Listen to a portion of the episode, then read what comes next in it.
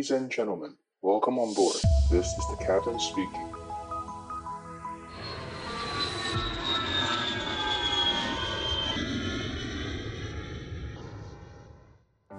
Hello，大家好，欢迎收听机长广播，我是可乐教官。今天的录音时间是七月十二号，我们东南亚这边比台湾晚一个小时。不过等大家听到我的节目的时候，我应该已经飞回台北了。啊，这一次应该会待五到六天左右吧。那看有什么机会再跟大家约碰面。我是有点想安排那个模拟机的见面会，但是我先容我再稍微犯懒个几天，呵呵，因为我这几天真的是呃收东西收得蛮累的。那我等到呃休息够了之后，我们再看在我们的 LINE 的社群上看怎么跟大家约。我是想说跟大家约去。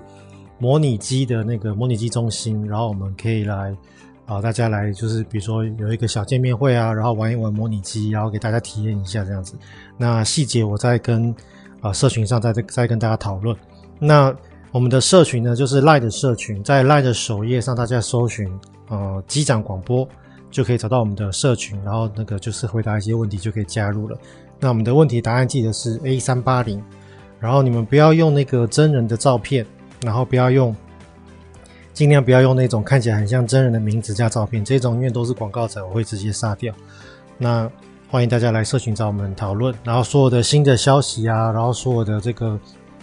不同的飞行员都在上面啊，会回答啊大家的问题。那今天的节目我想要分两个小单元，第一个单元就是一样嘛，就是 up update 一下最新的这个培训机师的这个机师考勤。那我想要由就是。呃，目前的缺人的情况来跟大家呃分分享，因为最近有一个呃网友在问我说，他觉得说啊，我们现在月呃年底了啊，是不是开始不要投履历啊？因为我们现在投履历呢，可能八月、九月、十月呢，啊、招的人变少了，那这样子啊、不容易考。那这个等下我来分享。那另外就是我想要找一些就是啊、最近比较热门的话题来讨论。好，那我先先讲正事好了。就是有关于培训机师的考试啊，那我是想要借由就是我们人力的缺口来跟大家分享。那其实以目前人力来来说，就是呃，我觉得目前的缺额的状况啊，还在爬坡的阶段，还没有真正到大缺。那原因是因为其实在中国大陆啊，呃，目前大陆人的就是就是国际旅游的这个人人数不是很多。所以其实你可以从，比如说去新加坡啊，去香港哦，香港可能还蛮多的，新加坡啊、日本啊，然后比如说嗯韩国，那这些国家的游客啊，目前就是从大陆来的人，其实还不是说非常的多。所以其实他们大陆其实应该是因为他们呃政府的管制的部分啊，导致他们出来的人啊，目前还是受到一些呃阻挠了。那怎么样阻挠？就是说，比如说你去申请。这个护照，他可以跟你说啊，那我们现在排队排很长，你要三个月后才拿到护照。虽然你没有护照就不可能出国嘛，所以他们就是利用这样的方式去去阻挠你。然后，所以说我觉得现在大陆的这个就是飞行的人还不是很多。那我们亚洲区啊，包含我们台湾，台湾的公司其实还是靠大陆航线，还是还是蛮重要的。那我除了我会我会推论说，大陆的人少，除了就是说从呃各国的观光人口来看以外，还有就是像我自己在飞，比如说曼谷，然后在飞呃 KL，嗯，就是吉隆坡，那这些首都城市啊，你就可以看到，其实在啊很大一片停机坪啊，还是停了很多，呃，就是他们比如说泰国航空啊，还有就是呃马航的这些大飞机啊，七啊七四七啊、三八零啊、三三零这些大飞机，所以。从这些地方就看得出来，就是说他们其实就是在飞往大陆的这边的这个人呃旅运人数啊，还没有真正的 recover。那当然呃，其实，在欧美来说啊，尤其是欧洲跟美国、美洲这两个区块啊，他们现在的这个运输量是非常非常大，就是说他们现在缺人是缺到爆炸。所以像我呃，我知道有有有那个学生，他们想要去学飞嘛，那他们去学飞就。就有听说啊，这些现在的飞行学校都都找不到那个飞行教练、飞行教员啊，原因就是因为现在飞行教员只要教稍微教课时数多一点之后，很快就被那些呃民航业的，就是那种区域型航空的民航业的的业者收走了。所以现在其实呃教教员变少，啊，飞行教官变少。那呃，像我之前之前在去年底到今年初，我是在中东飞嘛。那我自己在中东的感受也是，就是中东跟美洲跟欧美一样，因为中东很多人也是飞欧洲，那他们是非常非常非常的夯，就是整个运输的状况是非常好。所以目前就剩亚洲这边还在，我觉得还在 recover 的阶段。然后另外就是在呃呃沙乌地阿拉伯有一家新的航空公司要开啊，叫。React Air 啊、Airlines，哎，还是 Airways，反正就是翻成中文应该就是利雅的航空。那他们是沙拉伯王储的新的航空公司，然后他们就是打算就是要跟他们原本的自己国家的那些大大公司就是要并并存。那他们一次订就订几百架飞机，所以呃，我应该是在未来的几年内，他们会把很多有经验的飞行员跟呃，因为。他需要副驾驶嘛？那副驾驶基本上就是一千五百小时以上就可以被他们抓去。那大概一千五百，它是两大概呃一千五百小时的飞行，它是两年左右。那这些人被被拉去之后啊，那各个公司就会开始缺人，那他就会从啊、呃、更之前的人去招手，比如说 CPL 啊，比如说培训机师，所以大家会有这种现象。那所以说，我觉得是现在，如果你的比如说英文啊、数理还没准备好，我觉得倒是不用太太急着，就是说啊，我要赶赶快，现现在好像感觉大招，我要赶快丢履历，我自己不管了，先拼了，不要有这种心态。我觉得真正的重点是你要把自己准备好，因为现在的缺口啊还在爬坡阶段，所以我觉得现在很缺没错，但是如果你自己还没准备好，我觉得可以再稍微等一下，我觉得说不定会等到更好的机会，也不一定。好，所以这个是跟呃机师有关的部分，就是我看到目前还在缺口还在爬坡啦，所以呃不用太急着，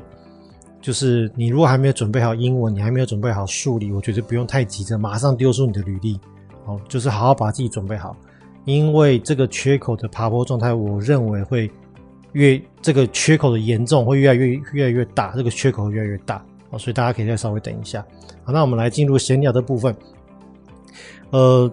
像这几天进到七月了嘛，就非常非常的炎热，所以想要针对我们飞机会不会中暑，会不会太热了，天气会不会就是飞机会不会出呃产生一些问题来呃来讨论一下。那第一个就是飞机，当然就是飞机其实很怕很热跟很冷，所以在很热的天气跟很冷的天气，其实在我们的手册里面的手册里面都分别有针对这些天气的状况，呃，来就是它有一些程序要做。啊，比如说天气冷的时候呢，它要把它的水排干净，免免得如果你隔夜的时候那个水管会冻爆掉。那天气热的时候，它也有它的相关的要求，比如说我因为我们的那个驾驶舱，像我们三二零的那个航电系统是在机师的下面屁股下面，所以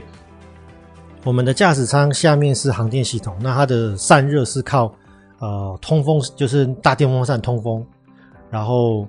可以把它想象就是很多那个工业电风扇，应该是有一进一出两个工业电风扇，一个在吸气，一个在排气这样子。然后它也会借由机身的这个蒙皮去做散热。那所以如果你的外界温度太高的话，它这个散热就会产生一些问题。所以其实呃三二呃就是 Airbus 来说，他们对于三二零 C 来说，他们就有要求说，哎，你如果这个在你现在的飞机停的温度如果多高以上，那你这个航电系统能够启用的时间，能够使用的时间是多少多少这样子？所以其实，呃，飞机本身其实是怕热的。那另外在我们在起飞的这个数据啊，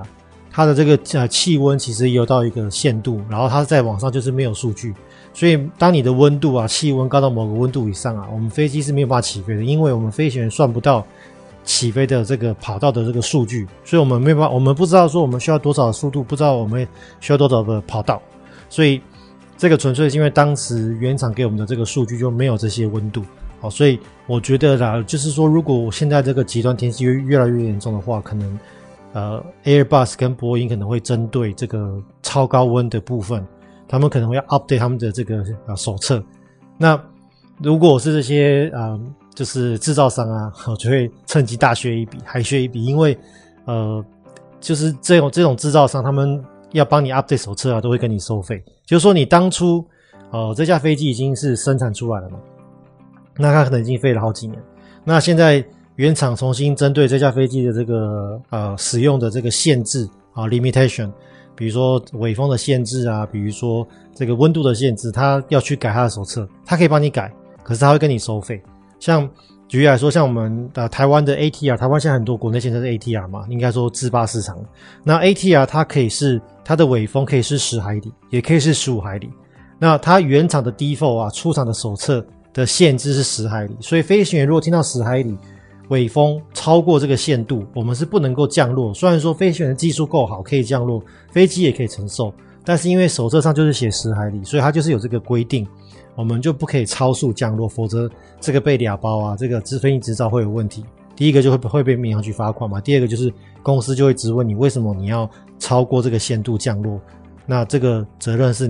你要来承担，然后你会针对你这个啊违规的问题做处罚。其实我们航空业是飞行员是会尽量避免违规的这个事情。那那像 ATR 他们他们就是原厂就是有贩售呃这个 certify 给你十五海里的尾风限制。也就是说，其实 ATR 这架飞机它没有经过任何的改装，它就是手册上把十这个数字改成十五，你就可以做成十五海里的这个尾风落地，所以纯粹就是一个手册上的改写而已。但是他们就是可以针对这个改写跟你啊、呃，就是跟你 charge 钱，跟你卖钱。所以呃，那台湾因为是海岛嘛，我们的那个风比较乱，所以台湾的公司基本上早期啦，我知道早期的 ATR 还有分十海里跟十五海里，后来就全部都大家都是买十五海里，因为发现十五海里比较好用。那像我们三二零也是一样，我们三二零像我公司的三二零就有分两款，就是有几台飞机是十海里，有几台飞机是十五海里。那会有这个原因，是因为我们公司的飞机都是买二手飞机。那我们公司去市面上买的二手飞机啊，就会看当时那架全新的飞机买的人啊，就是第一手的这个客户，他想要十还是十五？他当时如果有多缴保护费，是拿到十五的这个 certified 的这个数字。那我们公司接手二手机的时候呢，就会沿用十五这个数字，所以是这样子。所以我认为未来这个极端天气更严重之后啊，Airbus 它会在起飞的数据啊，会把这个温度往上拉。然后温度一往上拉，诶，它就可以可以跟你收费啊。说如果你要以后你要飞中东啊，你要飞那很热的地方，诶，你就是要跟我买这个保，你就是要缴保护费才可以去这些热的地方。我觉得应该以后会变成这样子了。那所以飞机。呃，是蛮也蛮怕热的。那另外，除了飞机怕热之外，其实也飞机也蛮怕，比如说沙尘暴啊。像我们中东之前就会有些会有些沙尘暴嘛。那沙尘暴它对于我们飞机的那个发动机的影响也是蛮大。所以针对沙尘暴啊，我们 Airbus 它也有针对这个沙尘暴的这个程序啊，它有特别写一个程序给沙尘暴来使用。那呃，还有就是说，像如果像因为现在我们台湾很多公司都买 A 三二一嘛。那其实 A 三二一就有一个小缺点，就是因为 A 三二一它是从 A 三二零这个飞机拉长，哦，就是说当初 Airbus 在设计的时候，它是先设计 A 三二零，然后它把机身截短，就变成 A 三一九，再截短一些就变成 A 三一八，然后它把 A 三二零再拉长一些就变 A 三二一，哦，所以它的是我们为什么我们飞行员像我我自己来说，我会说我是。A 三 A 三二零 Family 系列的飞行员，因为我我的执照是可以飞 A 三一八、A 三一九、A 三二零、A 三二一，然后我们这一圈呃三一八、三一九、三二零、三二一的飞机都可以飞呃旧引擎跟 Neo 的新引擎哦，因为它是同一个执照，所以因为 Airbus 就是把 A 三二零拉长之后变 A 三二一嘛，那我拉长之后啊就会出现一个问题，就是当初我设计给 A 三二零。使用的这个空间的这个冷气啊，现在要去吹 A 三二一变得不太够力，所以只要但我不知道大家有没有发现，就是说你去做像现在华航最新的 A 三二一哦，是全新的飞机哦，可是，在夏天的时候啊，其实后面的那一最后面那一节的这个客客舱那几排椅子，就是可能在华航来说，可能就是五六十排的椅子，你会觉得有点热啊，然后要等到起飞之后好一阵子之后才会变凉快。那这个原因就是因为。呃，我们在地上的这个冷气比较不够力，然后呢，在刚起飞之后呢，整个空调的那个运转啊，还就是，其实就是有点黄昏排冷气啦。就是我们 A 三二一的冷气其实是黄昏排冷气。那这个状况啊，在三一九就刚好相反，因为我以前飞过三一九，三一九就是把三二零的空间变小，所以同样的这个冷气空调啊，去吹三一九，靠，超凉快。所以以前是以前飞三一九都会都会吹到需要穿大外套，然后飞三二一都是永远都是在永远龟龟辛苦瓜，然后要起飞要到几乎要到巡航的温度才会降下来。尤其是如果是正中午十二点一点的飞机啊航班啊，我们驾驶舱底下有我刚刚讲，我们驾驶舱屁股下面是那个航电系统嘛，所以空调还要去吹航电系统，热气还会吹上来。我们航电系统吹完了之后，那个热气啊。会从挡风玻璃吹上来，吹到飞行员，所以我们呃，我们的驾驶舱其实是比大家的座位还要再热一些，所以就会觉得哦，都到巡航了，怎么还怎么驾驶舱温度还是二十六、二十八度，有点热，就是没有到凉快程度。那没办法，A321 的它的空调就是比较弱啊，所以这个是我觉得在天现在极端天气来说，不但飞机的这个引擎啊，然后航电系统的散热不够，连我们人坐进去里面都会觉得。靠，真的快受不了了！怎么这个冷气没什么用？那所以像现在，我发现现在华航他们的空服员就学过，就学聪明，他们就是一落地之后啊，就请乘客说：“哎，请先生，你帮可不可以帮我把这个遮阳帘就是拉下来？”所以他们就把所有的遮阳帘拉下来。我觉得这也蛮聪明的。然后开始飞机开始准备后推的时候呢，才开始把遮阳帘全部打开。那这个我觉得还蛮有效的。我我个人觉得这这一点蛮聪明的。嗯。我没有做过很多公司有这样的呃程序啊，华航是其中一家，我觉得这个程序真的是不错，尤其是对于 A 三二一来说啊，这个是指天气，然后我想讨论天气热的部分。另外就是我常常听到有人在讨论的说，哎，Captain，为什么那个飞机都大家不帮大家装降落伞？好，那你们有没有降落伞？哦，或你们可不可以先自己逃跑？哦，那答案就是。其实飞机上啊，民航机上是完全没有降落伞，不管是飞行员还是乘客。好，那呃，为什么不装降落伞的原因是有几点，就是第一个啊，就是如果装了降落伞，对于这架飞机的这个赚钱的能力会有打折扣。哦，怎么这样讲呢？就是说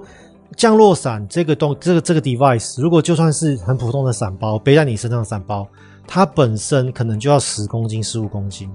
那每一个伞包十公斤，如果像我们三二零可以载到两百个人的，呃，两百个人来说，那当然华航可能载不到了，华航可能载一百五六十人。那假设在一百六十人来说，它就是一百六十加呃乘上十哦，它就是一点六公吨。那像我们公司可以载到两百多人，所以我们就是要多多多多多增加两公吨的这个重量，它是完全没有任何效用的重量。那以我们三二一系列来说。我们能够载重的这个重量其实就已经没有很多了哦，十几吨就已经是极限紧绷紧绷了。那我们总共载筹才十几吨，不到二十吨。然后我其中两公吨要来载这些跳伞设备，然后呢，这跳伞设备可能这飞机飞了四十年都用不到，所以这个东西就变成我每一趟飞行它就是两公吨的累赘。所以以经济性来说啊，大家知道航空公司呃开门它不是慈善事业嘛，它不是嗯。航空公司他们是赚钱的公司哦，他必须要赚钱，所以这些东西就是他不可能去为了这东西去选配哦，所以这个是第一个，就是重就重量来考量。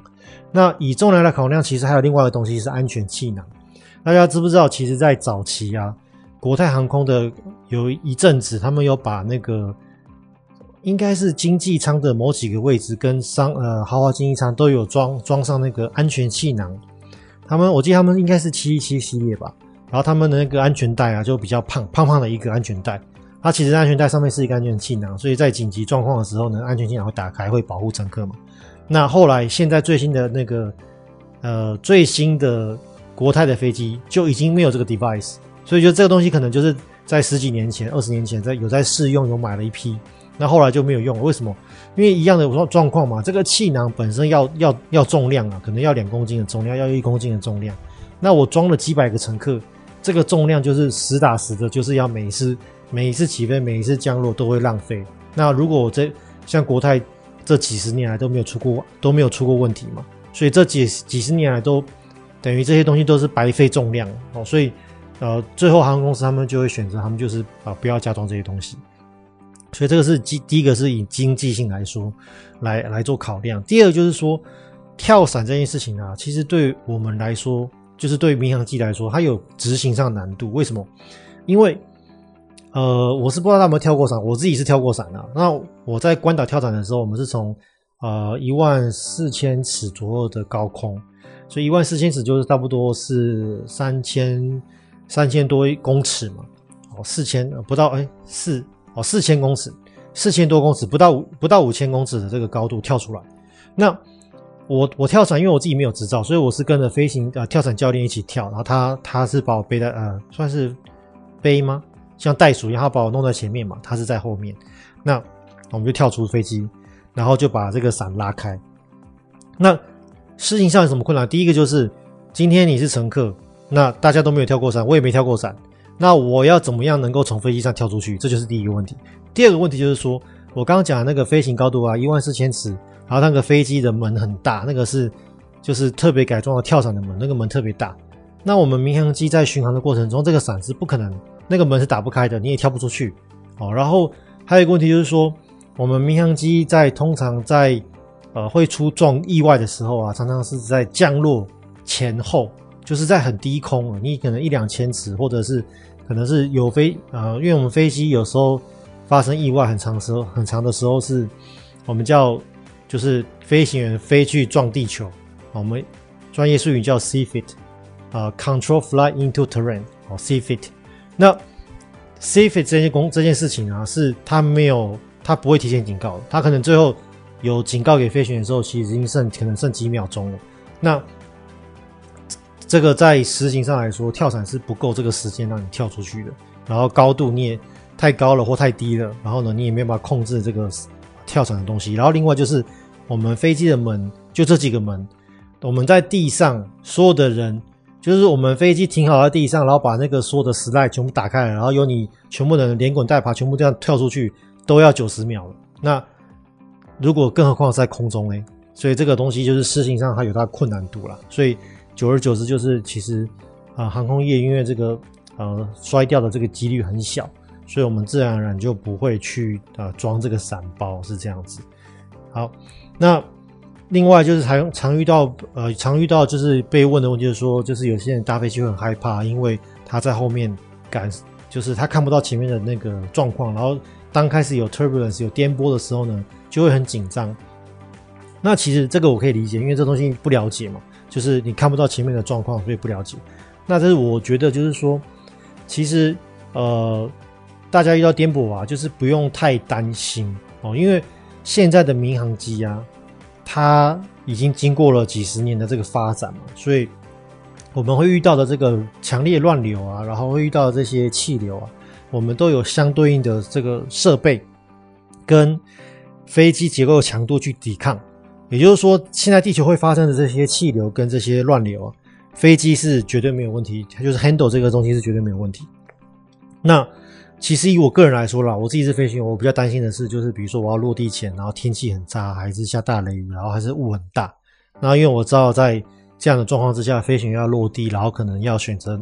就是要不要重飞，在这个过程中，他们的其实 workload 是非常的大。那这个状况就会比较容易出状况，然后会可能最后产生我刚刚讲就是 CFIT，就是会啊、飞机撞地球，好，所以我我自己个人反而会比较担心就是降落前的这个乱流。但是在空中的乱流啊，完全不用担心，因为我们飞机第一个有高度，飞行员可以去很多的时间跟空间可以去去逃脱这个乱流。那我觉得大家要担心的反而是说今天有这个乱流啊，就是如果你今天感觉到气流不稳啊。然后你可以看一下窗户外面，如果窗户外面是白白的一片，或者在云，就是云，我们飞机一直在穿云的话，代表这个是因为云产生的乱流嘛。那我会建议就是说，如果你手上有饮料啊、有水啊、有咖啡，哦，那如果咖啡没有很烫的话，赶快把它喝到肚子里面去。我觉得乱流唯一对你最大的产生的危险就是这个东西可能会洒到你身上。好，所以自己我自己当乘客的时候啊，如果乱流很大，我就会赶快把刚刚空服员倒给我的可乐啊，或者是、呃、水啊。赶快喝到肚子里面去，放到放到胃里面去保存，乱就不怕乱流。好，所以这个我要跟大家提醒，就是说，其实乱流真的不用担心。我们现在飞机的发动机，现在飞机的这个机翼的结构非常非常强烈，你的乱流再多好几倍都不可能把它弄坏。好，所以飞机是绝对没有问题的。那呃，再加上我们飞行员其实都有那个气象雷达嘛，所以我们会选择去呃穿越比较。嗯，比较没有云的地方哦，所以我们其实飞行员在自己在前面的这个大窗户，我们会看得到天气，那我们就会呃进行躲避啊，所以大家对于乱流来说其实是不用太担心的。唯一要担心就是这个饮料可能会洒在你身上。那但是我要提醒就是说，其实呃，尤其是你飞欧美航线啊，还有飞日本，呃，在这在这几个呃在这几个经纬度的地方啊，常常就是会有晴空乱流。那我会强烈建议，就是我自己就是啦，就是我强烈建议大家就是说，如果你在搭飞机的时候啊，呃，就算是起飞之后，你安全带也不要，就是当你坐着的时候要把安全带系上。哦，你可以系得比较松一些，舒服一些，但是你这个带子本身要绑住你，因为当这个乱流来的时候啊，尤尤其是晴晴空乱流，飞行员自己不知道，他们没有办法提前的提前的警告空服员跟乘客，那飞机可能会突然的往下掉，那突然往下掉就像大怒神一样，你就会往上飞嘛。所以如果你有这个安全带啊，它就会把你拴住，所以你就不会直接撞到天花板，你就不会受伤。所以通常。晴空乱流受伤的人，就是第一个就是空服员，他们因为他们站着在服务嘛，他们他们在工作。第二个就是不绑安全带的客人，还有第三个就是拉屎在厕所拉屎的客人。哦，所以这种就是没有绑安全带的人，在有晴空乱流的时候最容易受伤。所以我会强烈建议，就是说，如果你只要坐着，安全带松一点没关系，但是你要绑着，把自己绑着。那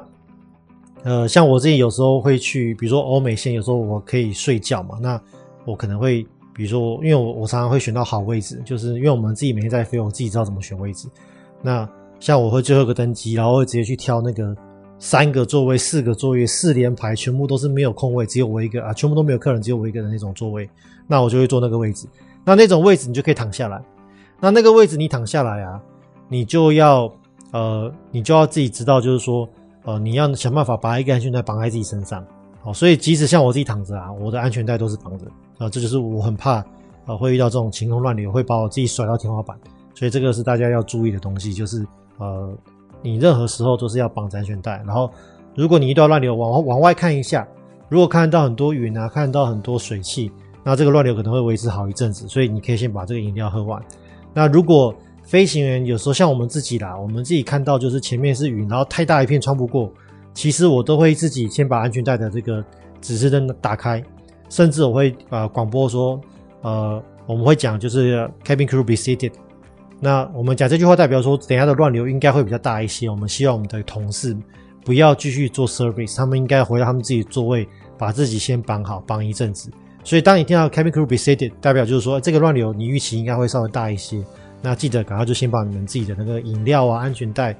赶快弄好，然后饮料该喝的喝，然后安全带该绑的绑，然后。等到穿过了之后，看到空服员重新站起来，代表就是大概又没问题了。哦，这个是指啊，就是乱流的部分。然后最近就是我最近看到一架新的呃商务机，超屌，就是那个达梭，就是制造战斗机，法国制造战斗机那个达梭公司，他们做的一个商务机。呃，他们呃 model 好像叫 Falcon，就是飞黑呃飞 Falcon 是什么？飞鹰吗？老鹰？它 Falcon 是一种老鹰嘛？然后它的型号是十 X 跟六 X，十叉跟六叉。然后它它屌的地方在于这个十叉这架飞机啊，它的它是用一个油门杆就可以控制两个引擎。我觉得这个设计终于有公司把它搞出来了。因为其实我之前常在开玩笑，之前就有很多有很多人在问说，哎，Captain 为什么那个你们驾驶舱这么这么多按钮？这些按钮你都知道功能吗？我说 Yes，我都知道。然后他说为什么那么多按钮？我说因为要让你觉得很屌啊。然后我们。这样让你付我们每个月几十万的薪水，你不会觉得我们领的薪水很高？因为如果没跟你说，我们一群行就在吃吃喝喝啊，呃，那个吃吃喝喝，然后再聊天，然后就是在在在打瞌睡，你会觉得说，靠，你们凭什么一个月赚几十万了，对不对？但是我们就是要 overhead 一堆按钮，然后我的后面一堆那个继电器 CB，然后我的中两个驾驶两个驾驶员中间一堆荧幕，一堆啊这个操纵杆。才会让你觉得说每个月付我们几十万是合理的嘛？那其实我这边一直这样开这玩笑，其实是因为我内心真的觉得飞机设计真的太复杂了。比如说一样的开关灯，我们每一个灯泡都要独立操控，这就没有道理嘛。像我们汽车要开就是全开嘛，所以我觉得这这个就是操控很好笑。然后发动机也是一样，那像七四七就是要四个这个发动机油门，像我自己飞过最多的飞机的油门感是啊。跟飞呃发动机有关的操纵感是六根，那六根不仅不是说是因为六个引擎，而是我飞的飞机是两两个引擎的小飞机。那这个两个引擎小飞机是传统的小飞机，它就会有六根杆子，两根红色，两根蓝色，两根黑色。那这两根红色呢，就是分别控制左边引擎跟右边引擎的这个燃料的跟燃料跟空气的混合比，我们英文叫 mixture lever。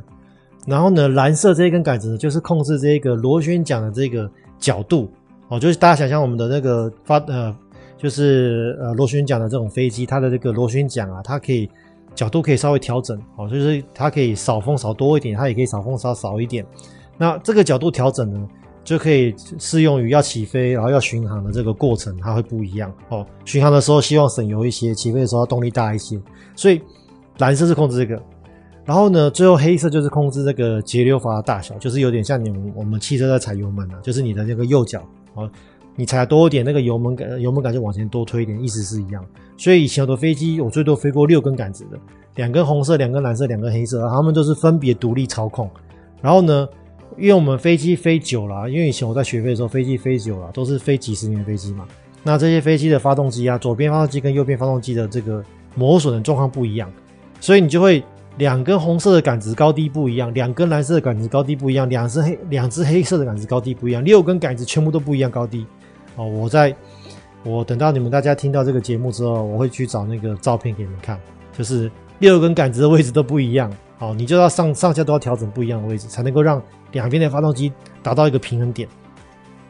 那。后来我们进到比较新的世代嘛，我们现在是二零二三年了嘛，所以我们现在新的世代、新的教练机其实都比较先进，就是由电脑来控制发动机、呃引擎、它的呃燃燃油跟空气混合比，然后呢，它连这个螺旋桨的这个桨距、螺旋桨的这个角度都是由那个电脑控制的，所以我们飞行员唯一要控制的就是那个黑色油门杆，哦，所以。蓝红色跟蓝色就被拿掉了，由电脑来控制，所以我们就是控制这两根杆子。那我们喷射引擎啊、应该说我们的这个民航机哦，就是喷射引擎的发动机 （jet engine），它也是类似的结构，它就是说它也是由电脑来控制全部的东西。所以，我们飞行就是只要控制油门杆，告诉